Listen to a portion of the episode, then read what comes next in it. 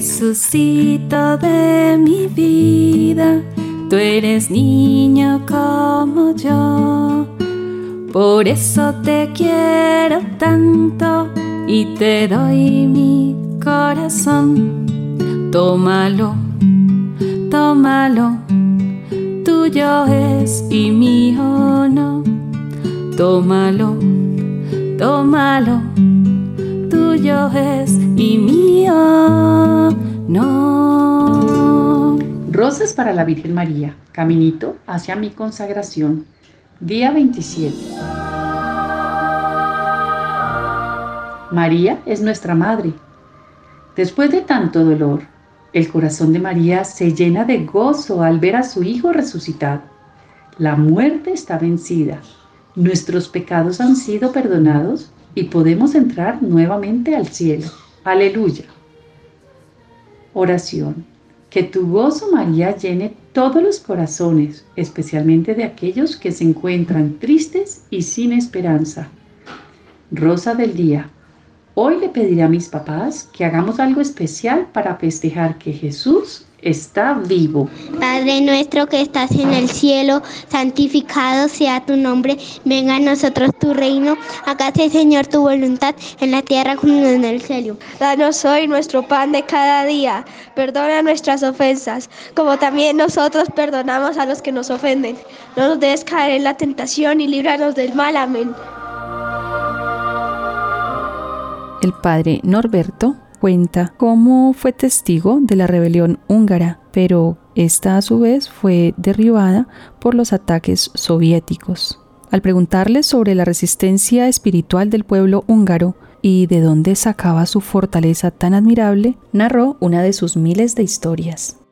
El hecho ocurrió en una pequeña población de 1.500 personas en una pequeña escuela, donde la profesora de la escuela era una atea militante y toda su enseñanza parecía centrarse sobre el trabajo de excluir a Dios de la escuela.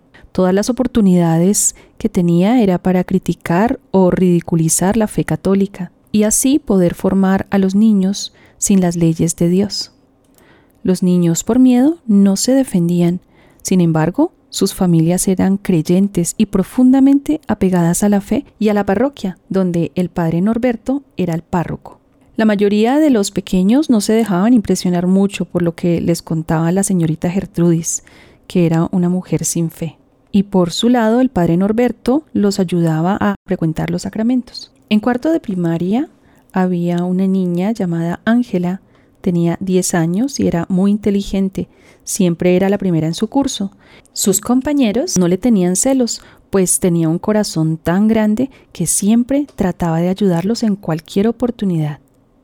Un día, Ángela se acercó al padre Norberto a pedirle permiso para comulgar todos los días, a lo que el padre le responde. ¿Sabes a lo que te estás exponiendo? Padre, no me lo niegue, por favor. Todos los días en que comulgo me siento más fuerte. Usted me dice que tengo que dar un buen ejemplo. Pues bien, para hacerlo necesito mucha fuerza. Y aunque un poco inquieto, el sacerdote se lo concedió y a partir de ese momento, Ángela podía aportarse a las mil maravillas y saber perfectamente sus lecciones, pero la profesora la tomó por blanco y la presionaba en cada segundo.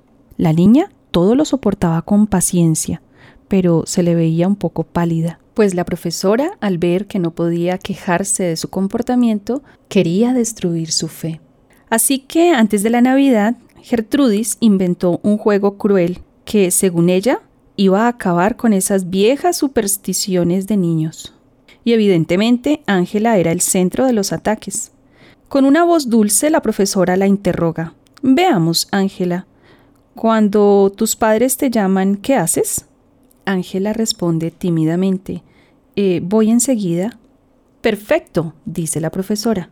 Vas como una niña muy obediente. Ángela siente latir su pobre corazón más fuerte cada vez, pues siente que le quiere tender una trampa. Y continúa. Bueno, Ángela, muy bien. ¿Y si llaman a Caperucita o a Barbarroja?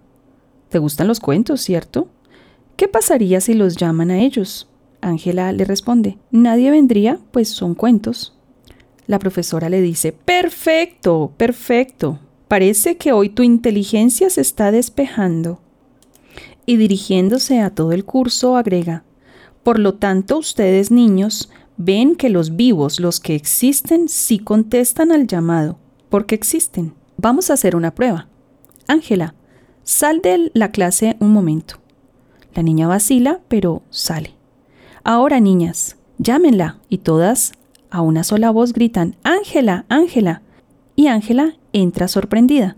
Muy bien, estamos de acuerdo.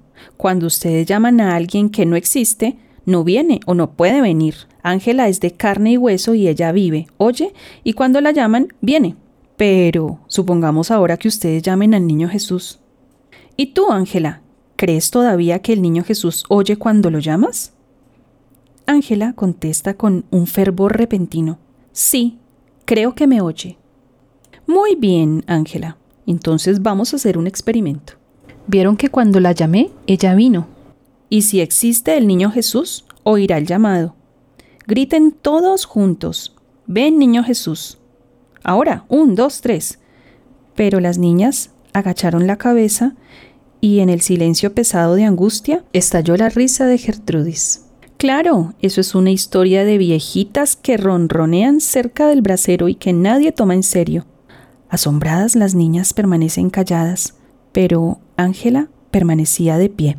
En medio de aquel silencio sucedió algo inesperado. La pequeña Ángela se puso en medio de la sala y con sus ojos relampagueantes dijo con fuerza, Pues bien, lo llamaremos. Niñas, ¿me oyen? Lo llamaremos todas juntas. En un abrir y cerrar de ojos, todas las niñitas se pusieron de pie y con las manos juntas, la mirada ardiente y el corazón inflamado de inmensa esperanza, llamaron con fuerza. Ven, niño Jesús, ven, niño Jesús. La profesora, asombrada, no esperaba aquello. Hubo un silencio pesado como una agonía. Luego de nuevo se escuchó la voz de Ángela. Llamémoslo otra vez.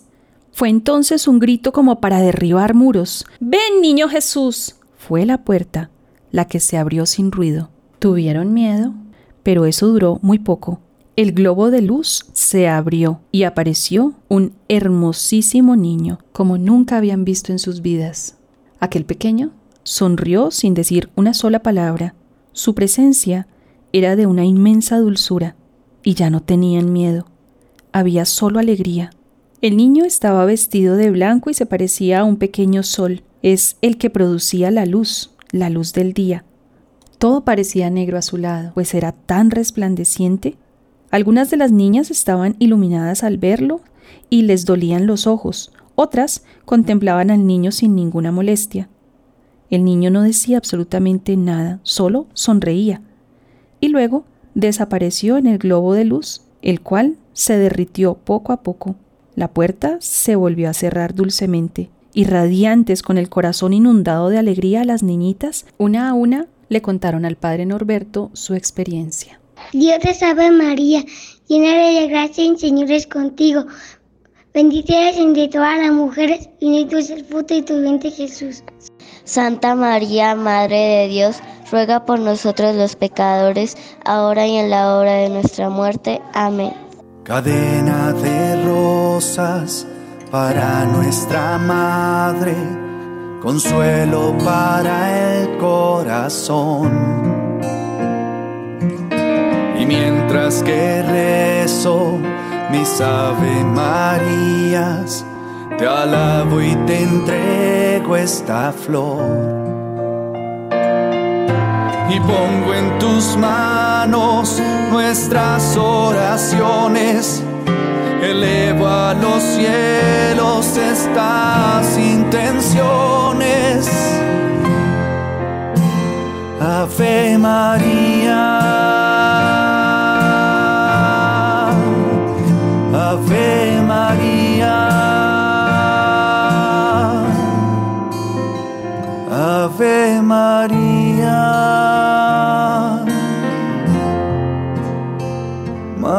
Madre de Dios.